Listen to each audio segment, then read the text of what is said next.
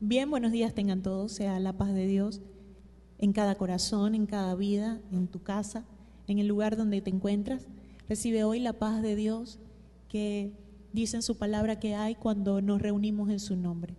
Ciertamente no estamos reunidos en el mismo lugar, pero si cada uno que escucha hoy estas ondas, estas palabras, puede conectarse con la presencia de Dios, pues estamos convencidos y seguros de que Dios traerá esa bendición, esa paz que hay cuando nos reunimos.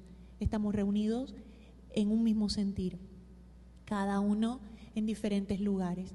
Esto me trae a mi mente aquel hombre que vino a Jesús pidiendo a que hiciera un milagro en su casa. Y cuando Jesús se disponía a ir a aquella casa, aquel hombre le dijo, no es necesario que vayas porque no soy digno que vayas conmigo, que entres en mi casa, pero di la palabra y yo sé que pasará. Así que hoy Dios envía su palabra a través de estas ondas a cada casa, a cada lugar en el que hoy nos dispongamos para no solamente oír su palabra, sino para rendirle a Él honor, para rendirle a Él alabanza. Así que yo te invito a que te puedas desconectar de todo lo demás y que puedas en este momento enfocar tu mirada en Jesús, que puedas en este momento, como decimos en iglesia de niños, imaginarte a Papito Dios. A los niños cuando estábamos en el templo les decía que cerraran sus ojos y que pudieran imaginar cómo era Dios y les decía particularmente nunca yo le puedo ver su rostro, porque para mí Dios es luz. Por lo tanto, esa luz brilla tanto que no me permite verlo. Pero recuerdo hace muchos años atrás, cuando comenzábamos iglesia de niños, un niño que hoy en día ya no es un niño, ya es un hombre, él me dijo que él solamente le logró ver a Dios el dedo gordo de su pie. Y cuando yo le pregunté por qué, él decía, sí, porque la Biblia dice que la tierra es el estrado de sus pies y él es tan grande que solamente pude ver el dedo gordo de su pie. Así que hoy yo no sé cómo tú puedes imaginarte a Dios, no sé qué imagen tienes de Dios, pero una cosa sí te digo, Dios no es un Dios que está lejano, Dios no es un tirano, Dios es un Dios de amor. Dios dice en su palabra que nos acerquemos a Él y Él se acercaría a nosotros, porque ya Él dio ese paso al venir a la tierra, al morir por nosotros. Y Él no va a hacer nada que nosotros no queramos que Él haga en nuestros corazones. Por eso te invito a que puedas dar ese paso de fe hoy. Fe es poder creer sin ver. Entonces da hoy ese paso de fe, ese paso de que aunque tus ojos no vean a la iglesia reunida, a un grupo de personas alabando a Dios, tú puedas levantar tus manos al cielo y mirarlo a Él. Creo que este tiempo es parte de ese entrenamiento, ese entrenamiento que necesitábamos, de cuando vamos nuevamente al templo, cuando Dios nos dé la oportunidad de reunirnos nuevamente como iglesia, ya no mirar al que tenemos al lado, ya no mirar al que está dirigiendo la alabanza, sino simplemente cerrar nuestros ojos y mirarlo a Él. Así que te invito a que hoy comencemos con esta práctica. Levanta tus manos al cielo, cierra tus ojos, enfócalos en Jesús, enfócalos en Papito Dios y habla con Él en esta mañana. Padre, en el nombre de Jesús, gracias. Gracias porque eres bueno. Gracias porque eres fiel. Gracias porque nos amas tanto que eres capaz de acercarte hoy más y más a nosotros. Hoy queremos honrarte, hoy queremos bendecirte, Señor. Pero para ello necesitamos fe, necesitamos estar convencidos de que en verdad estás recibiendo hoy nuestra alabanza, de que en verdad hoy estamos conectados contigo, Señor, y que tú envías bendición a mi vida, a mi casa hoy, porque yo te honro y te alabo a ti. Nada dice en tu palabra que me puede separar de tu amor. Y te pido que ese amor tuyo hoy nos conecte para bendecir tu nombre, para glorificar el nombre que es sobre todo nombre, el nombre de Jesús, el Hijo de Dios. A ti Jesús hoy glorificamos, a ti Jesús hoy te bendecimos, a ti Jesús hoy te honramos, hoy decimos gloria a Dios porque queremos alabar tu nombre hoy, mañana y por siempre Jesús. Aleluya.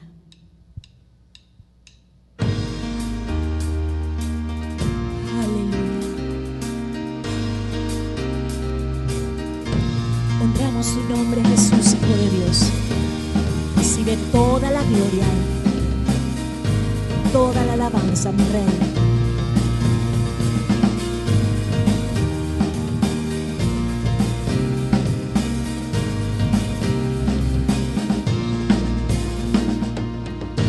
Antes de la creación, antes del mundo existir, ya eras tú el rey, mi Jesús, mi Jesús, aún reinas con poder sobre toda potestad, junto a los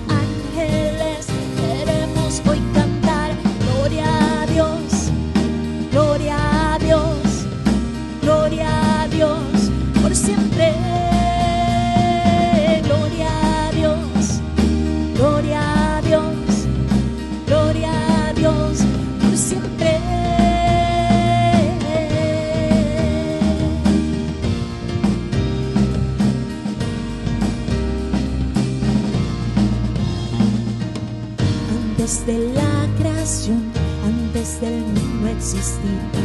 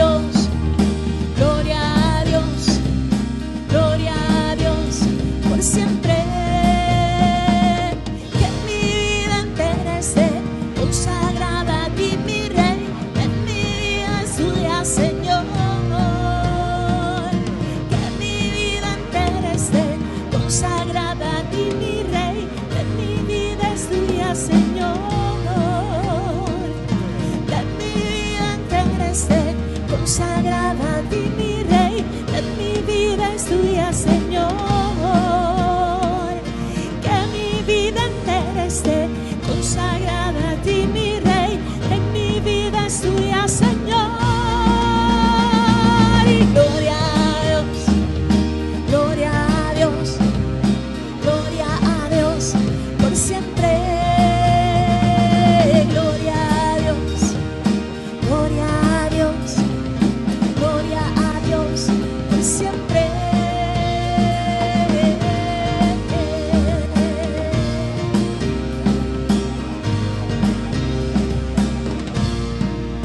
Gloria a tu nombre, mi Dios, por siempre y para siempre, porque tú eres el alto y sublime, el que habita la eternidad, cuyo nombre es digno de alabanza, porque eres santo.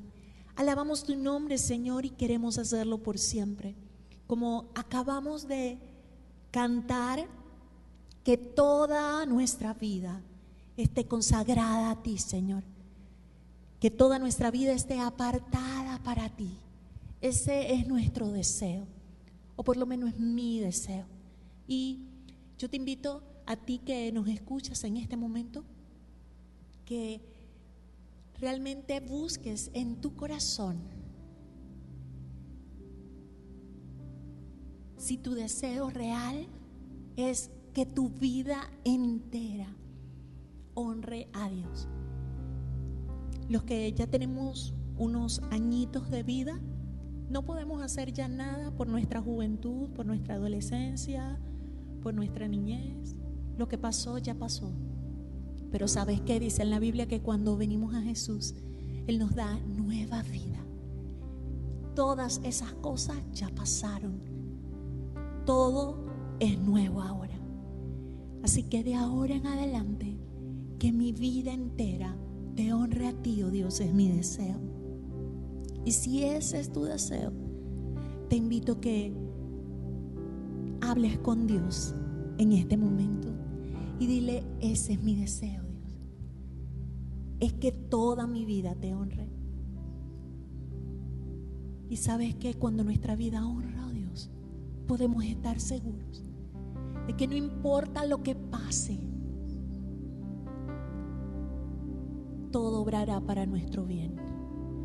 No importa la situación difícil por la que estamos atravesando, esa situación igual iba a llegar a nuestras vidas. Pero si nuestra vida honra a Dios, Él nos honra a nosotros con su presencia. Y cuando Él está, todo lo hace nuevo. Él promete que esa situación, buena, mala o pésima, Él te ayudará a entresacar lo precioso de lo vil. Él te ayudará a traer algo bueno para tu vida. Hoy Señor te digo, solamente en ti está acallada mi alma. En ti está anclado mi corazón. Tú eres mi refugio. Alma mía en Dios solamente reposa, porque de Él es mi esperanza. Él solamente es mi roca y mi salvación. Es mi refugio. No resbalaré. En Dios está mi salvación y mi gloria. En Dios está mi roca fuerte y mi refugio. Espera en Él todo el tiempo. Espera en Él todo el tiempo. Dile, espero en ti, Señor. Espero en ti, Señor. Espero honrándote a ti, Rey. Con una sola intención y un anhelo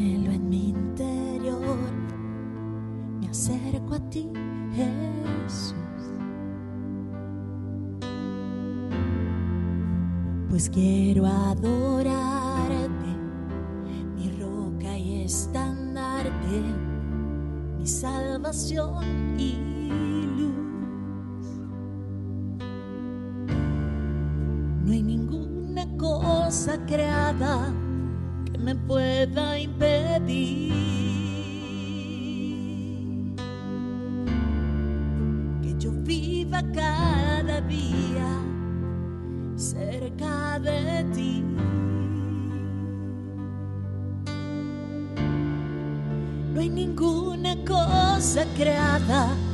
que me pueda impedir que yo viva cada día cerca de ti.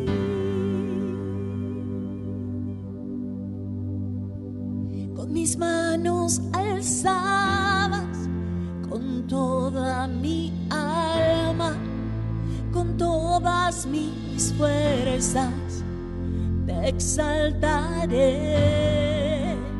Gloria y honor, honra y poder, por siempre será.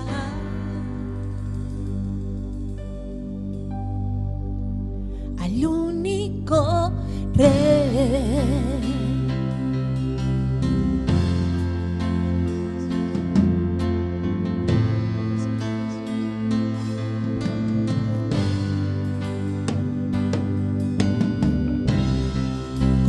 sola intención y un anhelo en mi interior.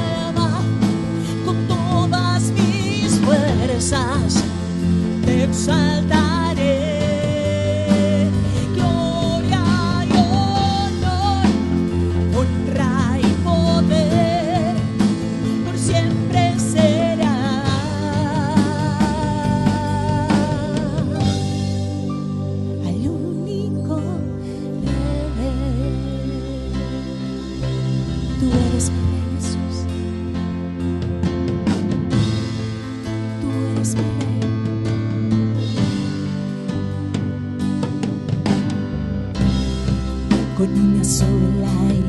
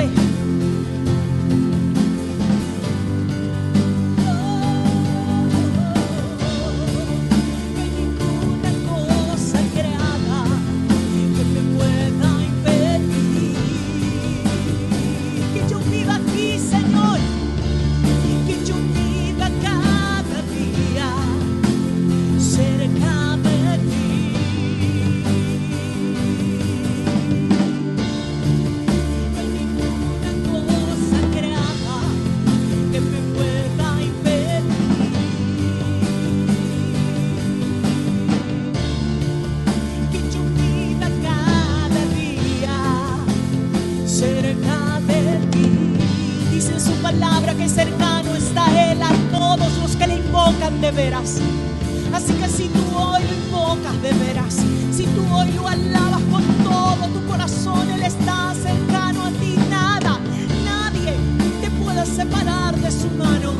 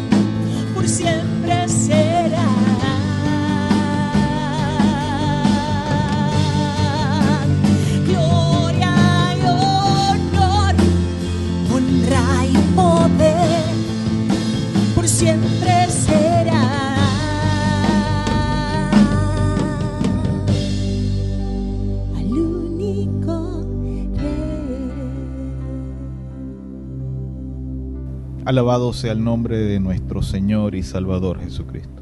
Damos gracias a Dios que nos permite una vez más poder tomar este tiempo para estar juntos en la presencia del Señor.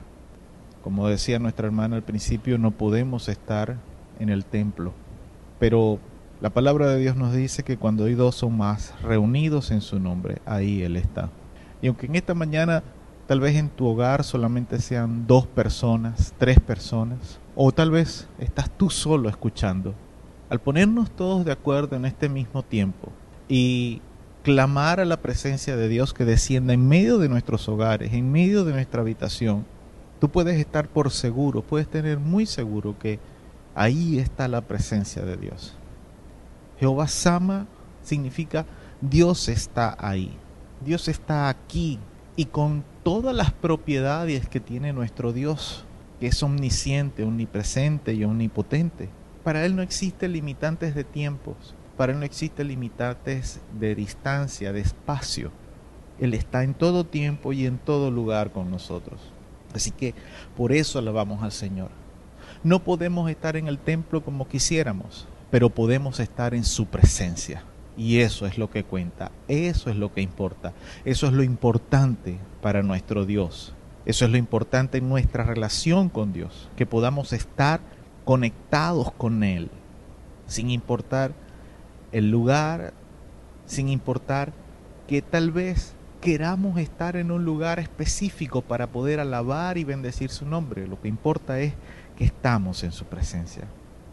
Así que yo quiero pedirle, por favor, que en esta mañana usted incline su rostro por un momento antes de entrar en el mensaje de la palabra en esta mañana. Y oramos al Señor, Padre, en el nombre de Jesús.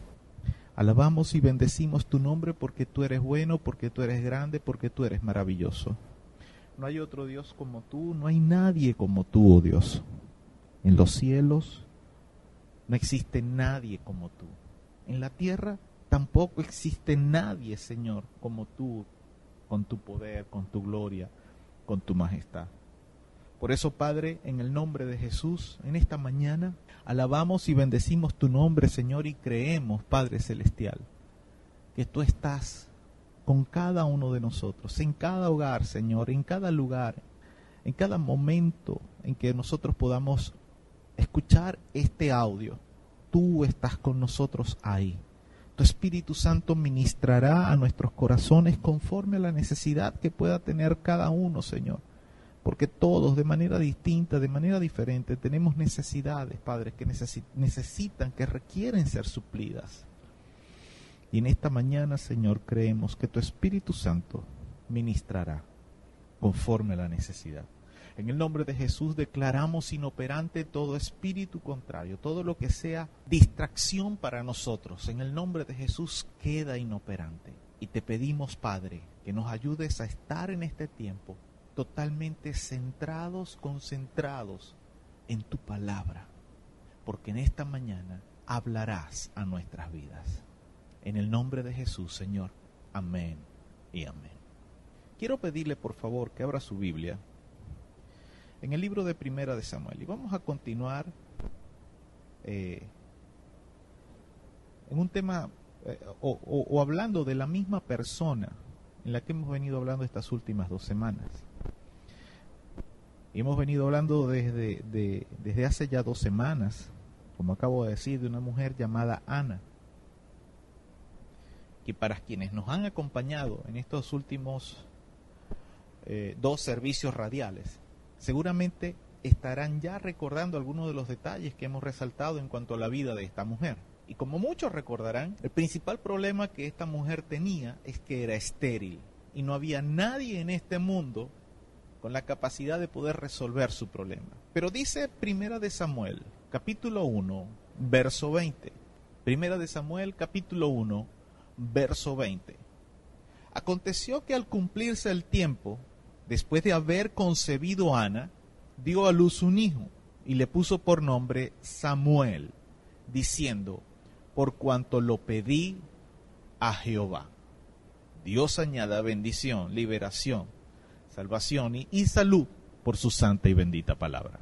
Aleluya. Como decía hace un momento, Ana era una mujer estéril, pero aquí este pasaje nos dice que ya Ana había logrado dar a luz, había concebido y había dado luz a luz, perdón, perdón, a un hijo y le puso por nombre Samuel.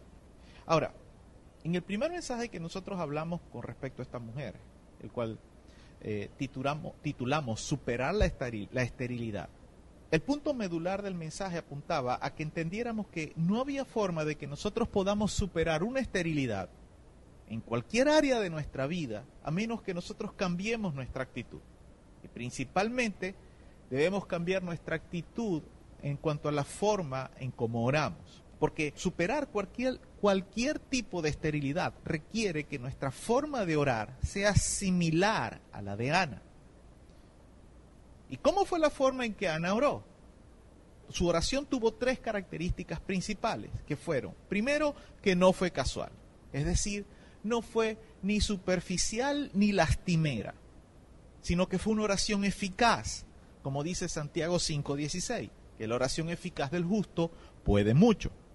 Su oración tampoco fue una oración divagante, es decir, ella no oró a Dios solamente pidiendo a Dios, Señor, dame un hijo, quiero un hijo sino que fue una oración específica. Ella dijo a Dios, dame un hijo varón. Y Santiago, en este sentido, Santiago capítulo 4, verso 2 nos dice, no tenéis lo que deseáis porque no pedís. Y en muchas ocasiones simplemente nosotros no recibimos contesta a, a, nuestras necesidades. Nuestras necesidades no son suplidas porque simplemente no estamos pidiendo a Dios. La tercera característica de su oración fue que si Dios contestaba su oración, Dios fuera glorificado, que Dios recibiera la gloria por medio de su respuesta. Entonces, cuando Ana pidió un hijo varón, ella le dijo a Dios el por qué. Y ella le dijo al Señor que ella lo consagraría para que le sirviera a Dios toda su vida. Y Santiago en este sentido dice en Santiago capítulo 4, verso 3, pedís y no recibís porque pedís mal para gastar en vuestros deleites. Entonces, eso nos llevó al siguiente mensaje, que fue el mensaje de la semana pasada, el cual titulamos Fe para lo imposible. Y nosotros decíamos en ese mensaje, y decíamos en ese mensaje que Ana tuvo una fe, un tipo de fe para lo imposible, para aquel imposible que ella vivía, que ella tenía en su vida. Y nos tomamos como referencia de Primera de Samuel capítulo 1 verso 18 cuando dice, y se fue la mujer por su camino y comió y no estuvo más triste. Y por eso decíamos que Ana tuvo una fe para lo imposible. Porque una mujer después de que venía pasando tanto tiempo por un sufrimiento, por una amargura, por ser burlada, por recibir bullying, por, por ser eh, acosada, por sentirse menospreciada como mujer, ya ella se reanima, come y tiene ánimo y no está más triste, eso implica que ella tuvo una confianza muy importante en Dios, como para creer que Dios iba a contestar su oración. Esta actitud de Ana testifica más y de una manera mucho más amplia que mil confesiones o proclamaciones de fe. Y no me malinterprete, no es mi intención quitar protagonismo, restar importancia a este tipo de expresiones, sino que Aquí vemos en acción el principio que enseña el apóstol Santiago unos siglos más adelante, en el capítulo 2, verso 18, cuando dijo, muéstrame tu fe sin tus obras, y yo te mostraré mi fe por mis obras. En ocasiones nosotros hablamos y hablamos de la fe, de tener fe, de confiar en Dios. Pero en el momento de la aflicción, en el momento en que oramos a Dios y debemos ya comenzar a, a confiar en que Dios va a responder de alguna manera u otra, nuestra actitud de preocupación, de comernos las uñas, de sentirnos intranquilos, de sentirnos inseguros, habla una cosa totalmente distinta y diferente. Y es que Ana demostró con simples acciones esa fe para lo imposible. O dicho de otra forma, ella demostró que tenía confianza plena en que Dios respondería a su imposible. Y esto la hizo apta, es decir, la habilitó para concebir un hijo y quitar así la afrenta que sentía como mujer estéril. Y esa fe dio fruto. En el pasaje que leímos al inicio, primera de Samuel, capítulo 1, verso 20, nos dice que Ana concibió un hijo. Y después de concebirlo, obviamente, lo dio a luz, lo tuvo, lo parió.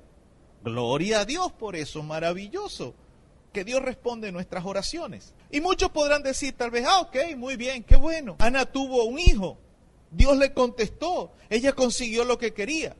Y listo ya, fin de la historia, esa historia pasó. Cerramos el cuaderno, cerramos la Biblia y decimos ya, perfecto, yo ahora lo único que tengo que hacer es ir a orar de la forma en que Ana oró, tener fe y listo, ya, Dios va a contestar mi oración. Esto nos pone entonces ahora en el punto del inicio del mensaje de esta semana, el cual he titulado Bendición completa. Ana había hecho un pacto con Dios en Primera de Samuel capítulo 1 verso 11, donde ella le prometió a Dios que si él miraba su aflicción y le daba un hijo varón, ella lo consagraría a Jehová todos los días de su vida. Y quiero que me presten mucha atención a lo siguiente. La bendición de Ana no podía estar completa, es decir, la esterilidad de Ana no estaba totalmente superada hasta que ella cumpliera el voto, el pacto, la promesa que había hecho a Dios de que si él le daba ese hijo varón que ella le estaba pidiendo, lo consagraría a Dios. Repito, la bendición de Ana no estaba completa hasta que ella no cumpliera el pacto. Y cumplir esa promesa a Dios significaba que ella se desprendería de ese hijo que Dios le había dado. Paradójico este asunto. Ella es una mujer estéril que no puede tener hijos. Le pide a Dios por tener un hijo. Dios le da el hijo, pero entonces ella ahora tiene que desprenderse del hijo que Dios le había dado. El cuadro de Ana no es difícil de imaginar. Simplemente Ana estaba en una condición en que se sentía súper, mega, hiper feliz. Después de años de esterilidad, Dios le había dado un hijo. Pero esa respuesta divina, esa felicidad que ella sentía, también significaba para ella algo más que solo felicidad. Significaba un sacrificio en el futuro cercano próximo para ella. Ella tenía que hacer algo, ella tenía que cumplir una promesa a Dios si es que quería ser bendecida de manera completa por Dios. Leamos lo que dice Primera de Samuel capítulo 1, verso 21 en adelante. Después subió el varón Elcana con toda su familia para ofrecer a Jehová el sacrificio acostumbrado y su voto. Pero Ana no subió, sino dijo a su marido, yo no subiré hasta que el niño sea destetado, para que lo lleve y sea presentado delante de Jehová y se quede allá para siempre. Y el Cana, su marido, le respondió, haz lo que bien te parezca, quédate hasta que lo destetes, solamente que cumpla Jehová su palabra. Y se quedó la mujer y crió a su hijo hasta que lo destetó.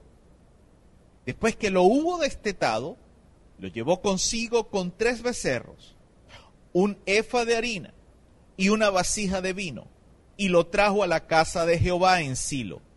Y el niño era pequeño. Y matando el becerro trajeron el niño a Elí.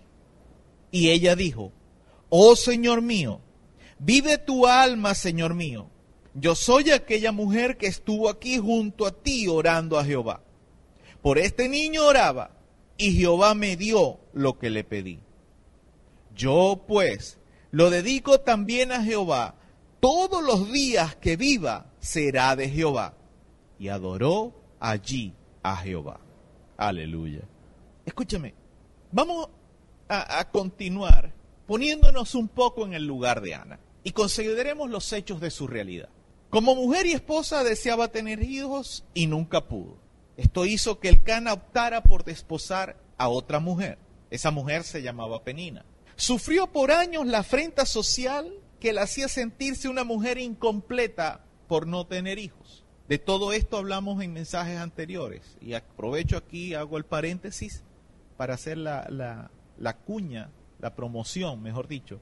Si usted desea escuchar estos dos mensajes también, si hay algo que necesita refrescar o si usted no ha escuchado estos los dos mensajes previos y le parecen que hay cosas que no está entendiendo bien, le invito a que usted pueda ir a la aplicación Castbox eh, descargar, buscar nuestra, las cuentas de los canales de nuestra iglesia y puede escuchar desde internet eh, los audios de estas dos predicaciones anteriores, las dos están ahí, o usted puede eh, descargarlos para escucharlos con detenimiento. Entonces volvemos a las condiciones de Ana.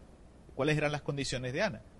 Decíamos que como mujer y esposa deseaba tener hijos y nunca pudo que esto hizo que el Cana optara por desposar otra esposa.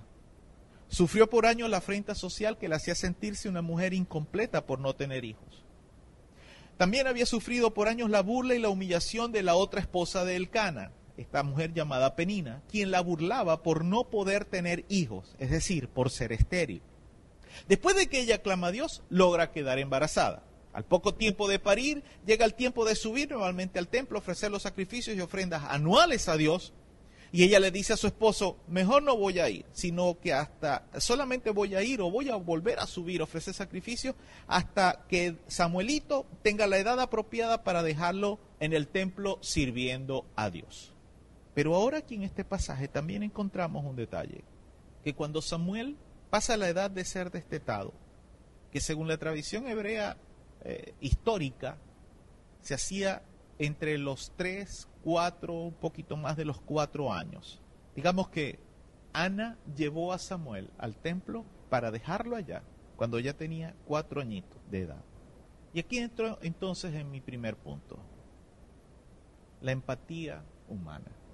Teniendo en cuenta estas, estos hechos o estos, eh, estas realidades de la vida de Ana, que Ana estaba viviendo, o que eran parte de su historia personal, de su vida, ¿qué cree usted que le aconsejaría a Ana cualquier amiga suya, cualquier amiga de Ana? ¿Qué cree usted que le habrá aconsejado? Yo pienso que, yo me puse a pensar un rato en esto y lo único que vino a mi mente, o sea, vinieron varias opciones. Yo creo que la mayoría de las amigas de Ana, en cuanto el pequeño Samuel nació, y Ana entonces les comenzaba a contar sus testimonios, como después de ser estéril por toda su vida, por, por toda su vida de, de casada, es muy probable que la mayoría de sus amigas le dijeran a Ana cosas, como por ejemplo, pero Ana no seas tan religiosa, chica. ¿Cómo vas a llevar al pobre Samuelito para dejarlo en el templo? Tú estás loca. Después de que no podías tener hijos, ahora vas a dejar a tu único hijo allá en el templo. ¿Tú crees que Dios es tan estricto como para que te quedes sin el único hijo que te acaba de dar? No, chica, Dios es un Dios de amor. Dios es un Dios compasivo. No, chica, yo no creo que Dios sea así. Dios te comprenderá si tú no llevas a Samuel, por Dios.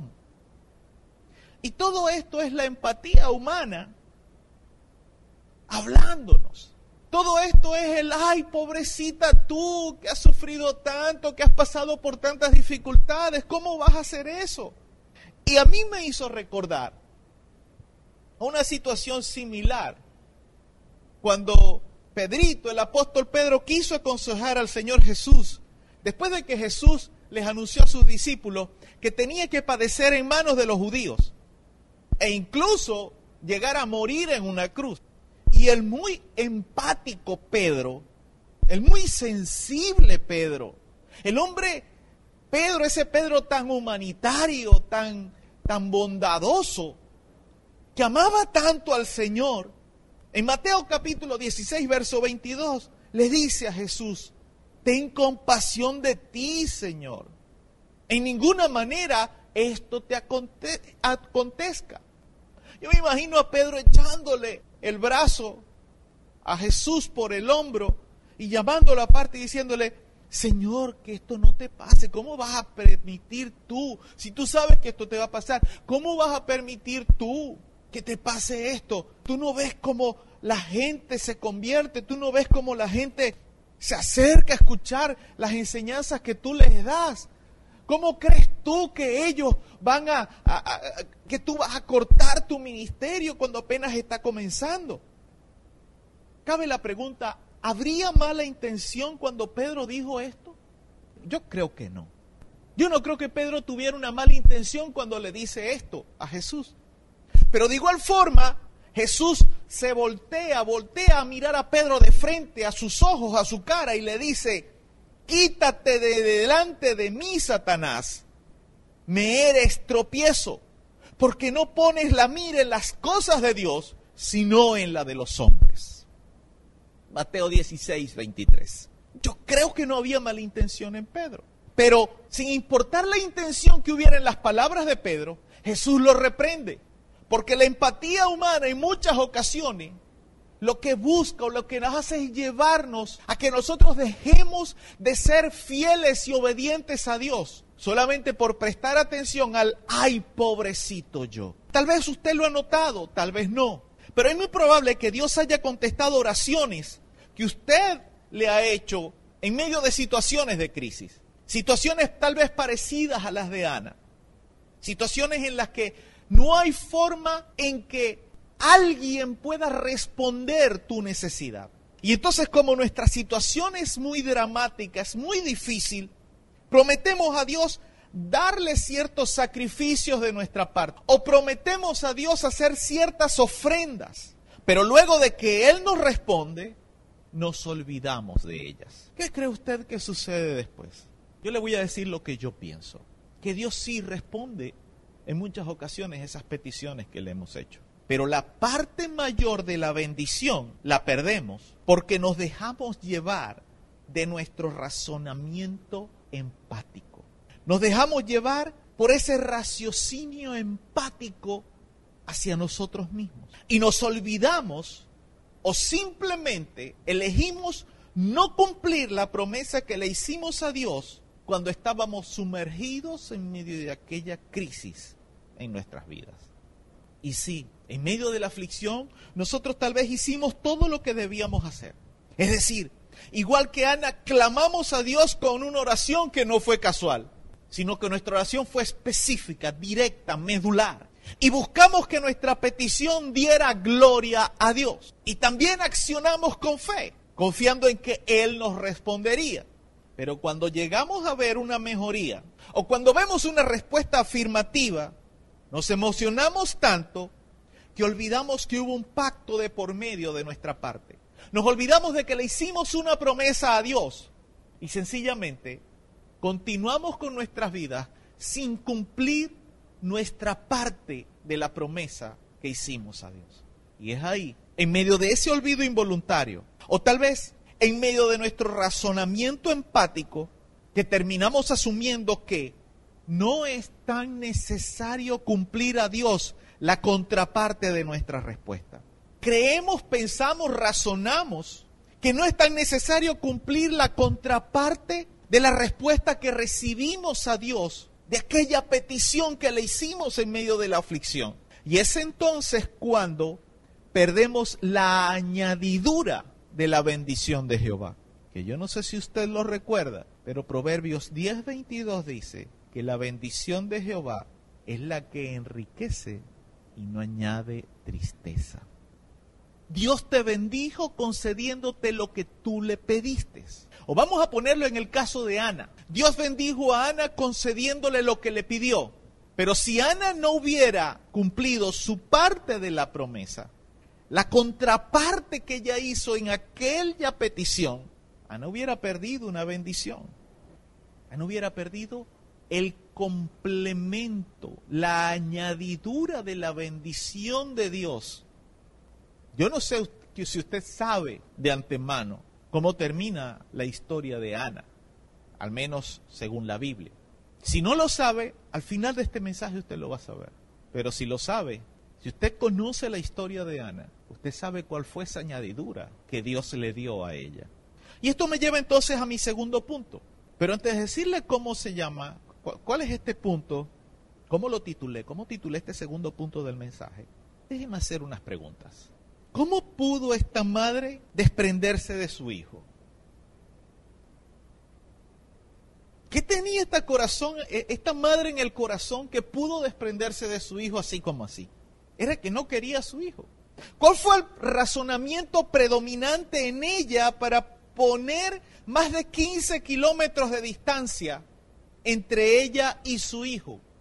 ¿Y por qué digo 15 kilómetros? Porque era, es la distancia aproximada que había entre Ramá, es decir, el lugar donde la ciudad donde vivía eh, el Cana con sus esposas, con Ana, y Silo, que es la ciudad donde estaba el templo. 15 kilómetros de distancia. Por lo general, la gente hebrea, judía, hacía estos recorridos a pie. 15 kilómetros es la distancia que hay más o menos de aquí de Machiques a las piedras, a los chichíes. Imagínense, esa distancia a pie. Y sí, de repente Ana iba a visitar a su hijo varias veces durante el año. Pero Ana no estaba ahí cuando a Samuel le daba una fiebre, cuando tenía un vómito. No habían celulares.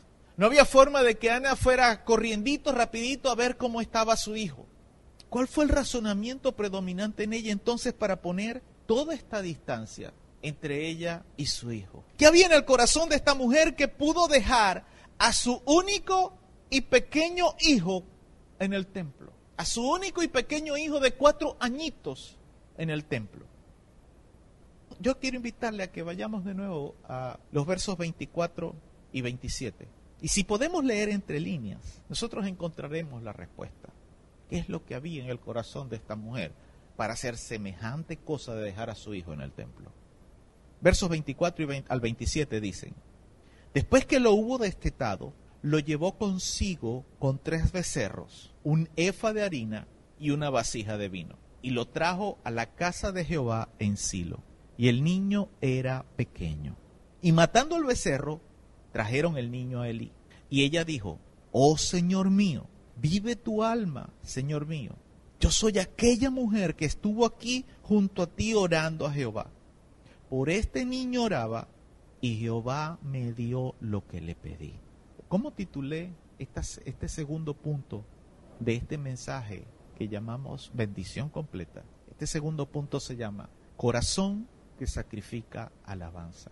Eso es lo que había en el corazón de Ana. Su corazón, el corazón de Ana estaba dispuesto a sacrificar alabanza a Dios. No importaba lo que ella quisiera, importaba sacrificar a Dios la alabanza de vida a su nombre. Y ahí, mi estimado hermano, mi estimada hermana, amigo que me oye, jovencito, jovencita, Ana nos lleva a nosotros, a la mayoría, mire, yo diría que al 98% de los cristianos modernos, nos lleva, nos lleva una morena muy larga de distancia. Estamos muy distantes de parecernos a Ana en este sentido. Nosotros necesitamos tener un corazón que aprenda a sacrificar alabanza a Dios y que entienda que no podemos darle a Dios más de lo que Él nos ha dado primero. Déjeme repetir esto. Tú y yo no podemos darle a Dios más de lo que Él nos puede dar a nosotros. Nosotros, de lo mucho que Dios nos da, es que podemos darle a Él. Tú no puedes darle a Dios más de lo que Él te ha entregado a ti. Y ese es un principio que tú tienes que tener en tu mente y en tu corazón todo el tiempo de tu vida. Ana, aunque subía al templo a dejar a su hijo en la casa de Dios, Ana no iba con las manos vacías. Cualquiera puede pensar, ya yo voy a llevar a mi hijo al templo. ¿Qué más quiere Dios? No, Ana fue al templo y llevó, dice la escritura, tres becerros, un efa de harina, y una vasija de vino. Todo eso costaba dinero, todo eso tenía un valor. Pero Ana, además de que llevaba a su pequeño hijo para dejarlo al templo y cumplir la promesa que le había hecho a Dios, ella llevó una ofrenda a Dios. ¿Por qué? Porque estaba agradecida de Dios. Ella estaba sacrificando alabanza a Dios.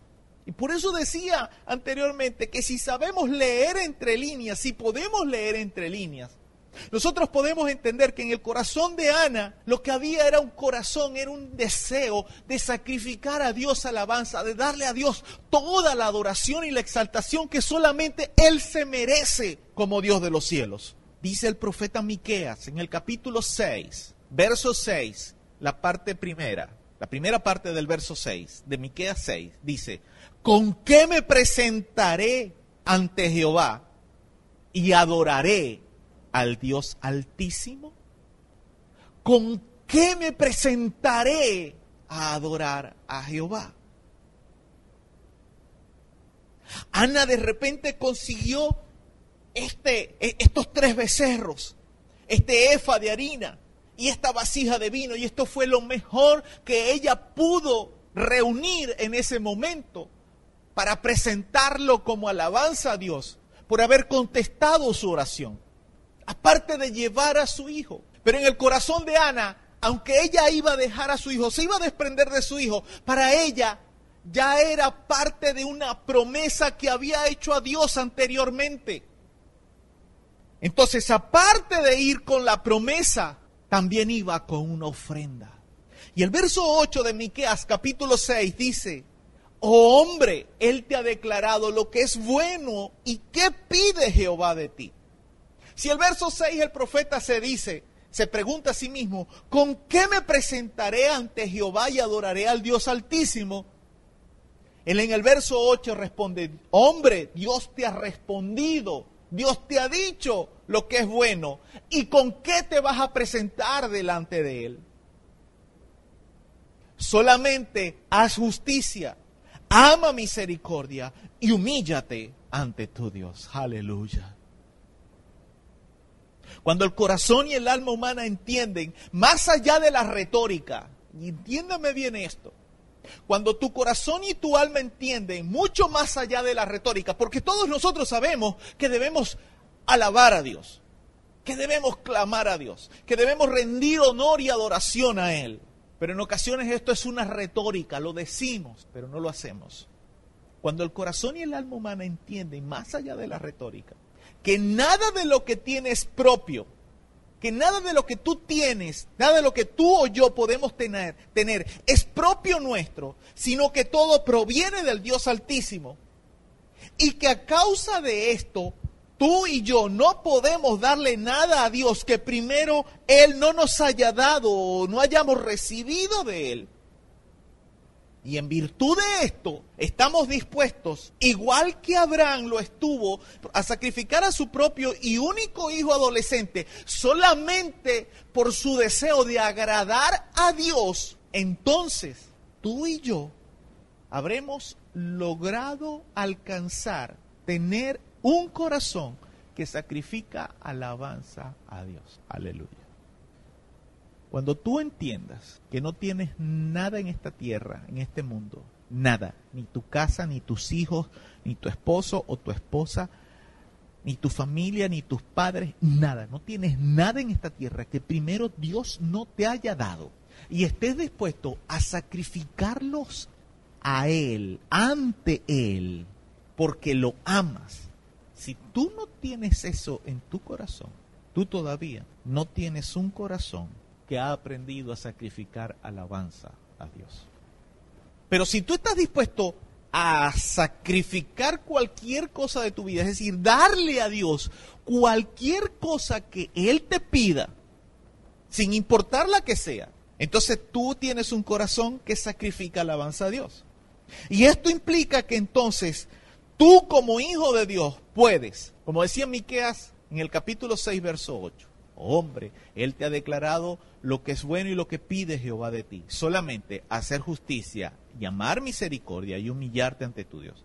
Si tú tienes un corazón que sacrifica alabanza, entonces tú puedes hacer justicia, aunque sientas que no es justo para ti mismo. Aleluya. Eso es hacer justicia. incluso cuando la justicia, cuando actuar en justicia te perjudica a ti. Tal vez cuando actuar en justicia, tú sales perdiendo de repente dinero.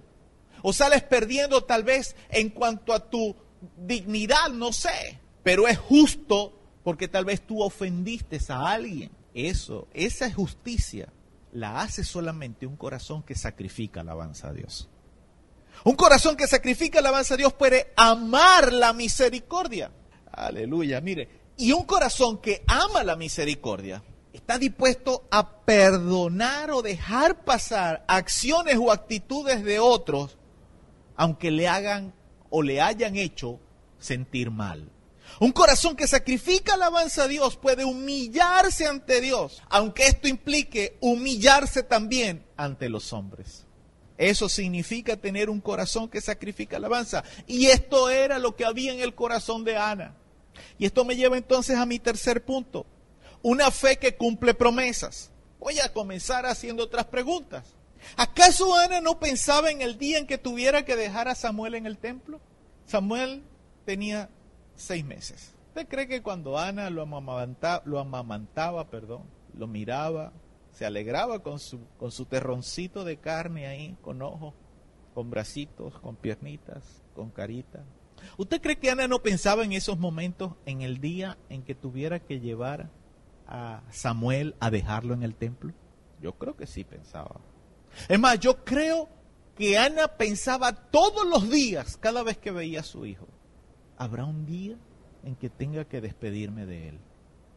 Y yo imagino que cuando Samuelito comenzó a hablar y Samuelito, e, ella se empezó a comunicar con Samuel y a decirle palabra y cosas. Cuando ya Samuel tenía tres añitos que ya podía entender ciertas cosas, ella le comenzó a decir, Samuel, va a llegar un día en que yo te tengo que llevar al templo y te tengo que dejar allá.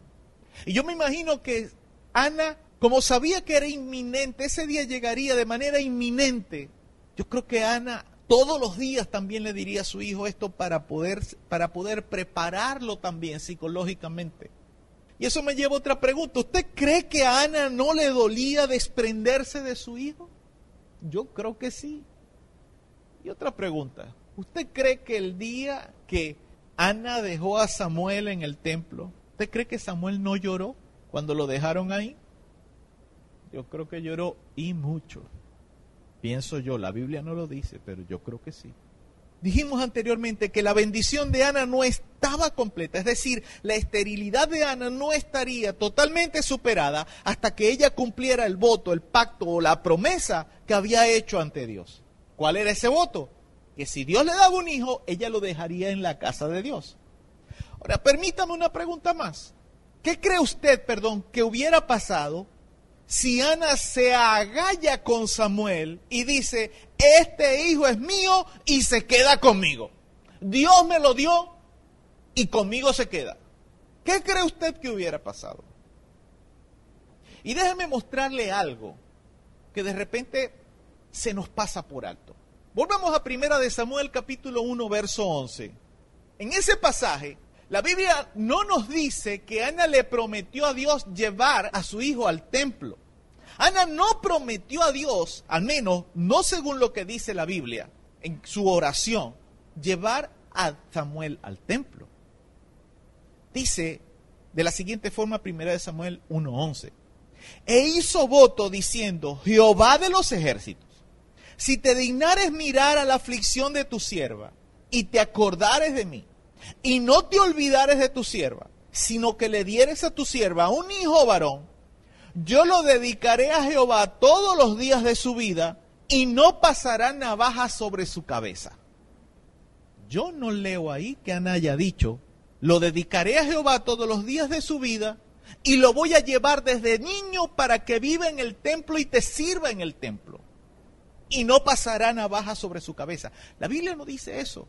Fácilmente Ana pudo haber razonado junto con sus amigas. Bueno, verdaderamente, yo no le prometí a Dios llevar a Samuelito al templo. Yo lo que le prometí a Dios fue que lo iba a dedicar a Jehová todos los días de su vida y que no pasaría navaja sobre su cabeza, es decir, ni sobre su pelo, sobre, el sobre su cabello, ni sobre su barba. Es decir, con tal de que Samuel le sirva a Dios y cumpla el voto nazareo, yo estoy cumpliendo a Dios mi promesa. Pero, aunque tal vez este pensamiento pasó por su mente, Ana lo terminó rechazando. ¿Por qué? Porque ella sabía cuál fue la intención de su corazón cuando hizo aquel pacto con Dios. Ella sabía que aunque tal vez ella no expresó con palabras aquel pacto con Dios, ella sabía que en lo profundo de su corazón estaba la intención, lo voy a llevar a que te sirva Señor en tu casa. Y esta, mi amado hermano, mi amada hermana, esta es una fe que cumple promesas. Aleluya. Esta es una confianza plena en el Dios que respondió a la oración de Ana. Tal vez Ana tenía la esperanza de que Dios le diera otro hijo. O tal vez Ana dijo, si Dios no me da más hijos, no me importa. Ya Dios me respondió, me dio un hijo y le está sirviendo a Dios en su casa. Tal vez Ana simplemente se resignó a pensar que solamente tendría a Samuel. No lo sabemos, la Biblia no lo dice. Pero lo cierto es que ella honró la palabra que había empeñado a Dios en medio de su clamor. Ella honró el compromiso íntimo y privado que había hecho con Dios. Muchas veces cuando estamos en problemas, hacemos oraciones a Dios en las que incluimos promesas de nuestra parte. Pero luego nosotros en nuestras mentes doblamos o torcemos esas promesas con tal de no romperlas, pero las torcemos, las doblamos para no sentir nosotros que hemos fallado a Dios.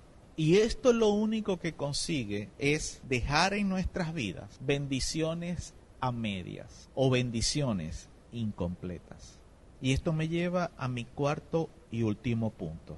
Y quiero que vayamos a Primera de Samuel, capítulo 2 ahora, versos 20 y 21. Y este cuarto punto se llama como el mensaje, bendición Dice la palabra de Dios en Primera de Samuel, capítulo 2, versos 20 al 21. Y Elí bendijo a Elcana y a su mujer, diciendo, Jehová te dé hijos de esta mujer en lugar del que pidió a Jehová. Y se volvieron a su casa. Y visitó Jehová a Ana, y ella concibió, y dio a luz a tres hijos y dos hijas. Y el joven Samuel crecía delante de Jehová. Aleluya. Yo no sé si fue que tuvo trillizos primero y después morochos, no lo sé, porque al menos la escritura nos, nos dice que fue en el mismo tiempo de que Samuel seguía creciendo, no lo sé. Pero lo cierto es que la Biblia nos dice que Ana tuvo, concibió y dio a luz tres hijos varones y dos hijas hembras. Después de que era estéril, qué grande es Dios. No en vano, Proverbios capítulo 10, verso 22 dice, la bendición de Jehová es la que enriquece y no añade tristeza. Y esto es, esta bendición completa es la que Ana se hubiera perdido si ella se hubiera agallado, y me perdona la palabra, si tal vez no es muy correcta, si ella se hubiera querido quedar con Samuel en sus brazos, Ana se hubiera perdido de este completo de la bendición. Entonces después esta mujer de que no podía tener hijos, en total tuvo seis hijos. Yo me imagino que tuvo más que Penina. La Biblia no dice cuántos hijos tuvo Penina, la otra esposa de Elcana. La Biblia lo que dice es que ella la burlaba, burlaba a Ana, le hacía afrenta, la hacía irritar, le hacía enojar, le hacía entristecer. Pero yo creo que si Dios le dio todos estos hijos a Ana, fue para dejar en vergüenza a esta mujer que fastidiaba la vida de Ana. Escúcheme, mi amado hermano, mi amada hermana. Les dije en un momento, en un punto, en un punto del mensaje, perdón, que tal vez es probable que usted se haya dado cuenta, lo haya notado o no, de que hay momentos en que Dios contesta oraciones que usted ha hecho en medio de momentos de aflicción y en medio de esas oraciones usted ha ofrecido a Dios sacrificios u ofrendar algo de tu vida, tal vez tiempo, tal vez servicio a Dios y a su obra, tal vez dedicar más tiempo al ministerio que Dios te ha dado, a desarrollar el ministerio que Dios te ha dado, porque con todas esas nosotros le, le jugamos a Dios a prometer. Señor, si tú me ayudas, si tú me sacas de esta, te prometo que voy a dedicarme más al ministerio que me has dado. Te prometo que voy a ensayar más en el instrumento que, que estoy aprendiendo a tocar. O te prometo que voy a congregarme más. Te prometo que voy a, orar más. Te prometo que me voy a levantar en la madrugada a orar. Te prometo que voy a dejar de, de, pasar tanto tiempo en el teléfono. Te prometo que voy a pasar menos tiempo en, en el internet. Te prometo que no voy a seguir viendo tanto las novelas. Pero Dios nos saca de la crisis. Sí, somos agradecidos con Dios, somos políticamente correctos, le decimos Señor, gracias. Y testificamos en la iglesia, venimos a acción de gracia. Y yo le doy gracias a Dios porque me sacó, porque me sanó, porque me libró. Y alabamos a Dios, levantamos nuestras manos y un testimonio maravilloso. La gente se, wow, qué bueno, Dios te bendijo. Pero esta parte privada, íntima entre Dios y yo, que nadie la sabe, solo Dios y yo, queda en puntos suspensivos. ¿Y qué es lo que sucede, mi amado hermano o hermana? Tú recibes una bendición incompleta. Tú no recibes completo lo que Dios tiene para ti. ¿Por qué? Porque te has olvidado, olvidado perdón, de sacrificar alabanza a Dios. Aleluya. Así que quiero pedirle por favor que cierre sus ojos por un momento. Y yo quiero, antes de guiarle en una oración, yo quiero que dispongamos nuestro corazón primero, porque no te quiero llevar a hacer una oración en la cual simplemente tú le prometas algo a Dios que tal vez después no vas a poder cumplir. Y por eso le pido por favor que cierre sus ojos por un momento y en oración ante tu trono, Padre Celestial, pongo el corazón, la vida, el alma, de cada una de las personas que en esta mañana me están escuchando. Y un incluso, Padre, el corazón de quienes escuchen esta grabación de manera diferida. Porque para ti no hay limitantes de tiempo ni de espacio. Porque tú eres ese Dios Sama ese Jehová Sama que está aquí, pero también está allá. Que está aquí con nosotros, pero también está allá, en aquel lugar con aquellos. Eres ese Dios que está aquí en este tiempo, en este momento, en esta hora, pero también está allá en aquel tiempo, en aquel momento y en aquella hora. Que tal vez estamos necesitando de ti. Por eso, Padre, en el nombre de Jesús, en esta mañana pongo delante de tu presencia cada corazón que me oye. Creyendo que en el nombre de Jesús, Señor, tú, por medio de tu palabra y de tu Espíritu Santo, comienzas a redarguir y hacer entender el propósito para el cual tú has enviado esta palabra en este día, en este hora, en este tiempo tan difícil que estamos viviendo. Porque tal vez ha llegado el tiempo en medio de la crisis que estamos viviendo, en medio de esta enfermedad que está comenzando a hacer estragos en nuestra comunidad, en nuestro pueblo. Ha llegado el tiempo, Señor, que igual que Ana, clamar a ti en oración, derramar nuestras almas en súplica y en oración por nuestras familias, Padre, para que tu gracia, para que tu poder los guarde, los cuide, los haga inmune o nos haga inmune ante este virus. Y que se cumpla, Señor, lo que dice tu palabra, que plaga no tocará nuestra morada. Padre, en ocasiones puedo ver o puedo leer cómo personas confiesan esta palabra, lo colocan en sus estados, en sus redes sociales. Pero no pasa más de ser eso, una simple confesión. Y hemos estado viviendo, hemos estado pasando a tratar de usar tu palabra, Señor, lo que dice tu palabra, como un simple amuleto que cualquier brujo de pacotilla puede darle a alguien. Cuando tu palabra dice que tu palabra es viva y eficaz, más cortante que toda espada de dos filos que penetra el alma, las coyunturas, los tuétanos, hasta descubrir la intención del corazón de la gente.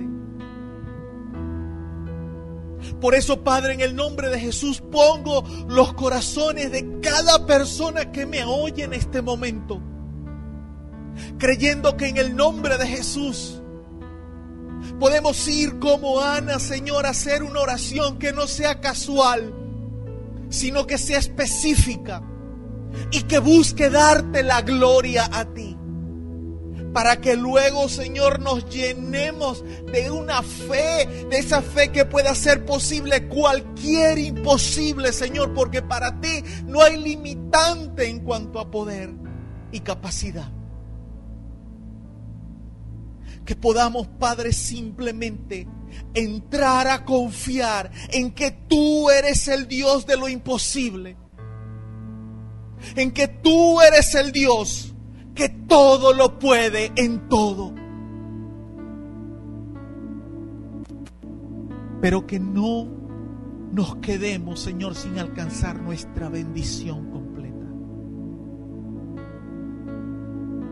Porque tu bendición completa, Señor, nos va a llevar a ese lugar en el cual vamos a tener no solamente lo que hemos pedido, sino más de lo que hemos pedido. Eso fue lo que pasó con Ana, Señor. Y estoy seguro, creo, estoy convencido de que tú estás dispuesto a hacer lo mismo con nosotros. Porque tu palabra dice que tú eres el mismo ayer, hoy y siempre. Tu palabra me enseña, Señor, que tú deseas bendecirnos, que tu deseo bendecir nuestras familias, que es tu deseo darnos a cada uno de nosotros mucho más de lo que pedimos, dice tu palabra. Pero necesitamos aprender, Señor,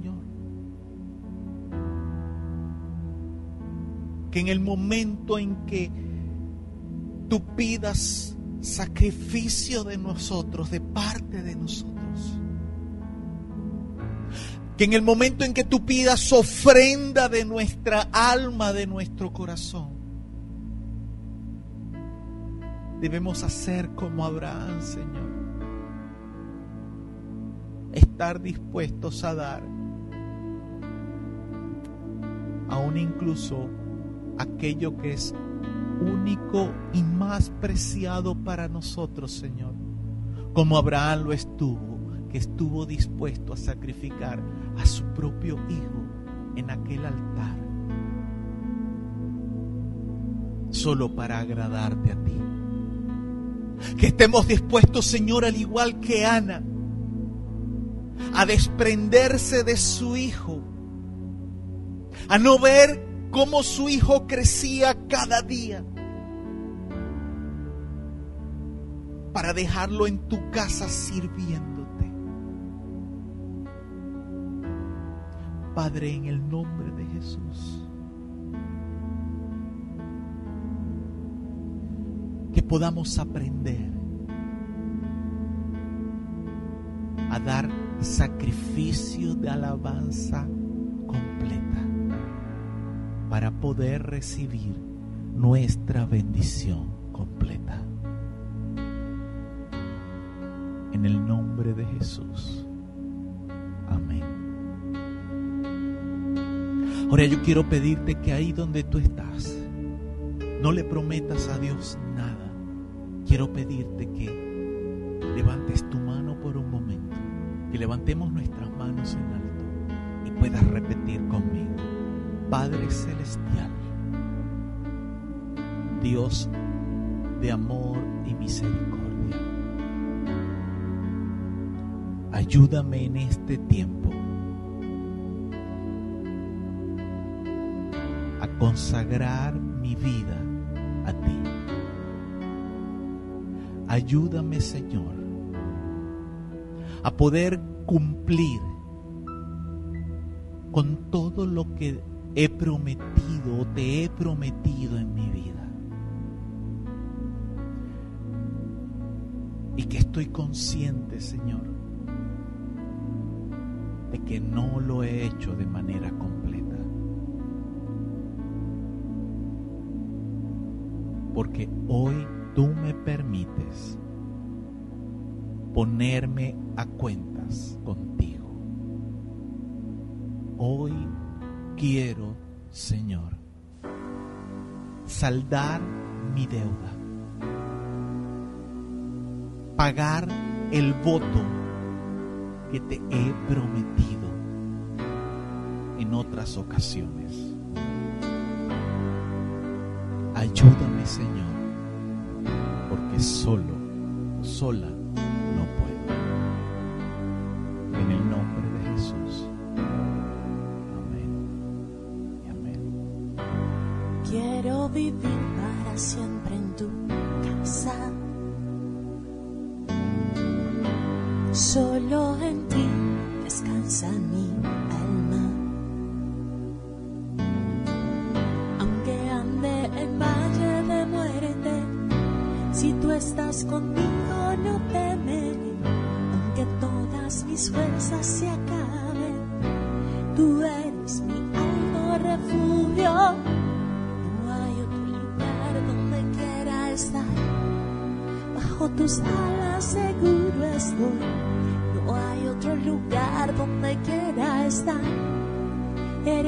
roca y mi salvación. No hay otro lugar donde quiera estar.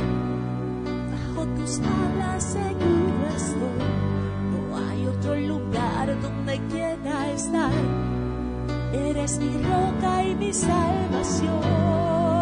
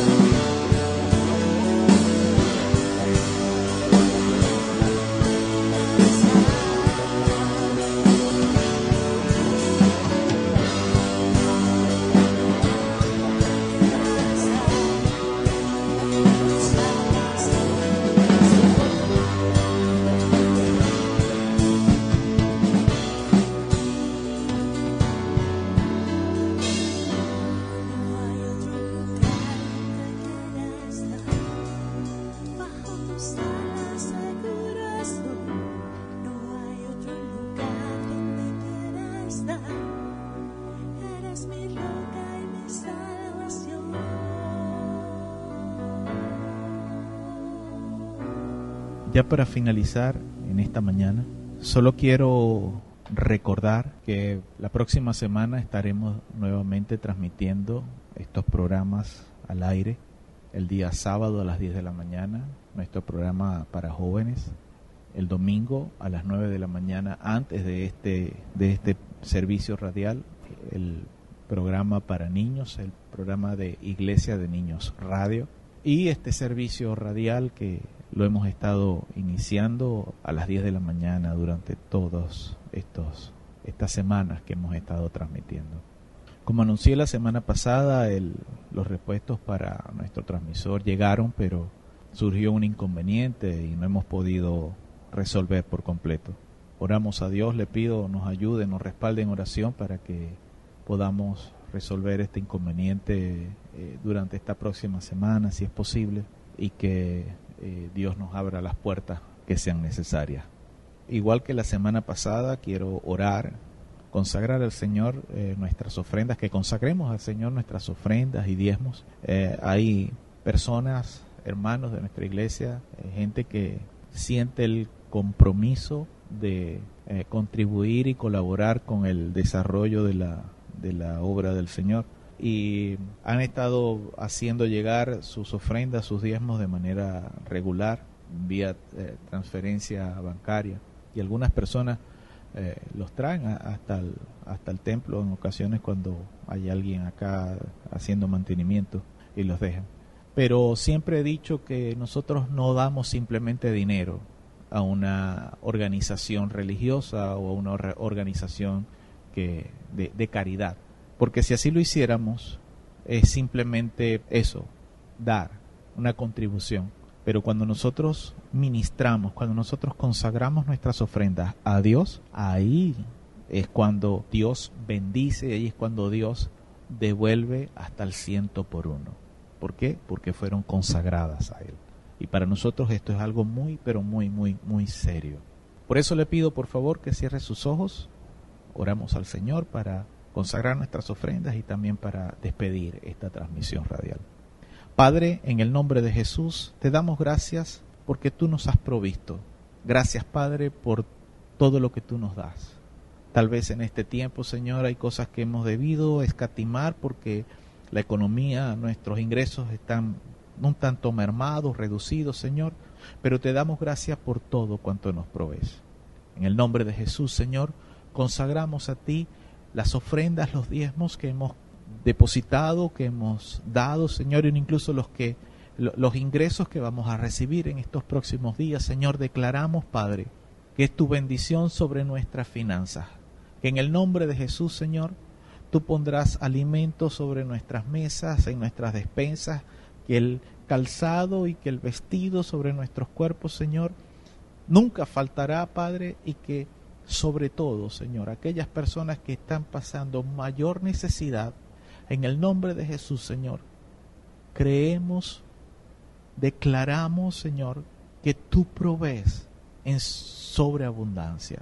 Padre, que puedan haber testimonios de lo grande y lo maravilloso que tú eres, Señor y de que nada falta a aquellos que en ti confían.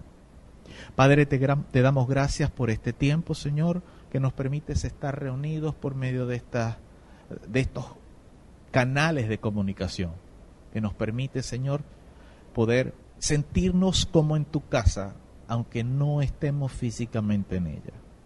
Te damos gracias, Padre, y declaramos tu bendición sobre nuestras vidas, sobre tus hijos durante todos estos próximos días. En el nombre de Jesús, la bendición del Padre, del Hijo y del Espíritu Santo sobre nuestras vidas. Por Cristo Jesús. Amén y amén. Bendiciones en sobreabundancia.